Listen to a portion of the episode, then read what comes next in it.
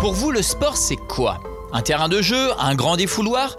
Et pour vous défouler, vous êtes vraiment prêt à tout? Oh, oh Zinedine, oh Zinedine, pas ça, Pas du tout avec pas ça Zinedine. Ah Zizou! Et oui, même nos héros peuvent parfois craquer. Joueurs, supporters ou simples spectateurs, ça laisse des traces. Bonjour, je suis Vincent Joly. Aujourd'hui, je vous parle des violences et des incivilités dans le sport. Vous pouvez dire, mais non, pas moi, mais vous allez l'entendre, nous sommes tous concernés. Je suis parti à la rencontre d'Anton, Bruno, Nicolas et toute l'équipe de la cellule de prévention et de lutte contre les VIDS, ces violences, incivilités et discriminations dans le sport. La cellule existe depuis 2010, pilotée par le service de l'État en charge du sport en Loire-Atlantique. Écoutez ces éducateurs du quotidien qui portent le maillot du fair play et du vivre ensemble.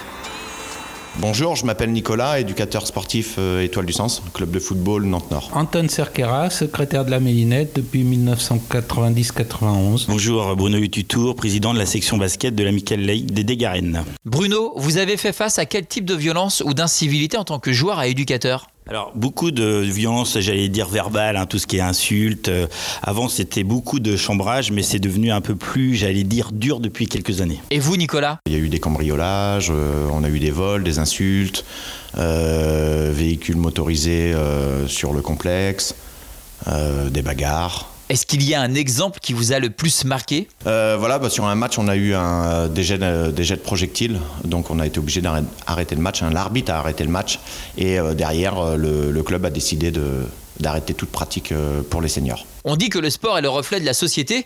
Est-ce que ces violences et incivilités ont évolué selon vous ces dernières années? Quand on se déplace, euh, le fait qu'on a quand même pas mal de joueurs qui sont issus euh, des quartiers et tout ça, et quand on est reçu dans les campagnes, euh, c'est pas toujours facile parce qu'on a des joueurs issus de l'immigration et souvent bah, ils sont taquinés et hélas, des fois, on fait très très attention parce que ça peut avoir des conséquences graves. Oui, surtout maintenant, un peu plus souvent dans les tribunes, ce qui était très très rare. Et ça arrive de plus en plus, et j'allais dire un peu plus durement, et même, j'allais dire, une tendance un peu plus sur des, de la nature raciale. Ouais, il y, a un- il y a un gros changement au niveau des jeunes. Je dirais plus au niveau du, du respect. Ouais, voilà, c'est c'est compliqué à faire respecter les règles. Comment prévenir les incivilités et les violences sur et en dehors du terrain? Alors on est parti de très très loin parce que c'est vrai que l'amicale la- euh, laïque des Garennes, on a eu quelques soucis il y a quelques années. Alors on a été aidé par le comité et la ligue et, c'est vrai que bah, depuis on a mis un règlement intérieur euh, signé par tous les adhérents. On a fait même une charte euh, d'engagement pour les seniors et les dirigeants pour que bah, on essaye déjà de prévenir éventuellement les débordements on va dire. Bonjour Jean-Pierre, donc euh, bénévole à Licence depuis euh, 2013.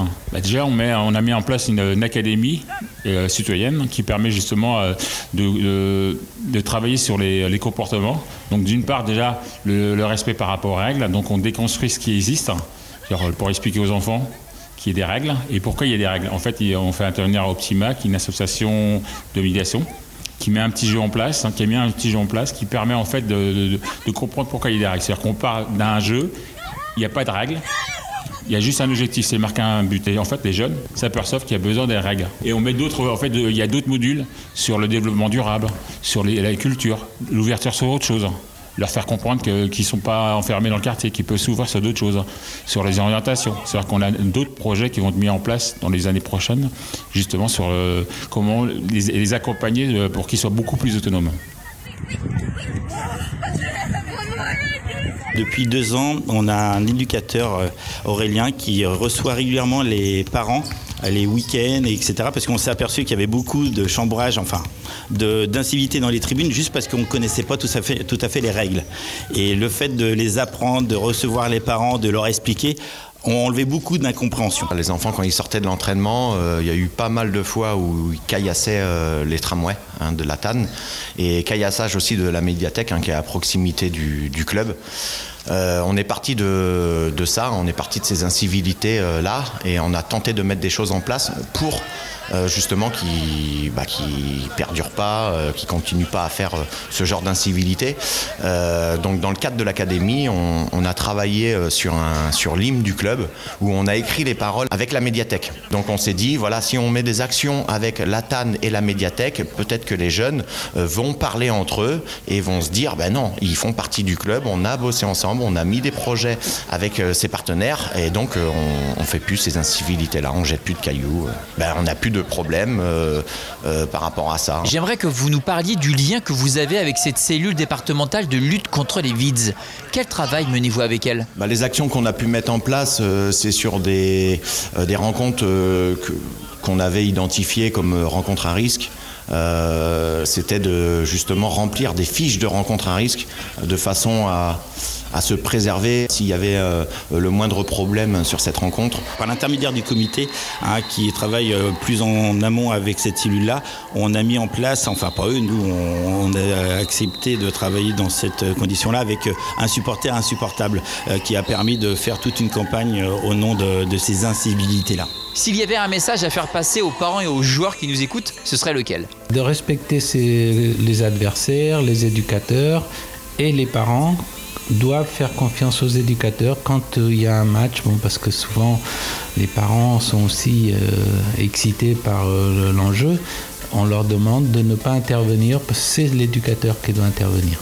Surtout de venir prendre du plaisir. Avant, c'était juste du chambrage, etc. Mais les incivilités viennent, j'allais dire, de la compétition, de, vouloir absolument gagner.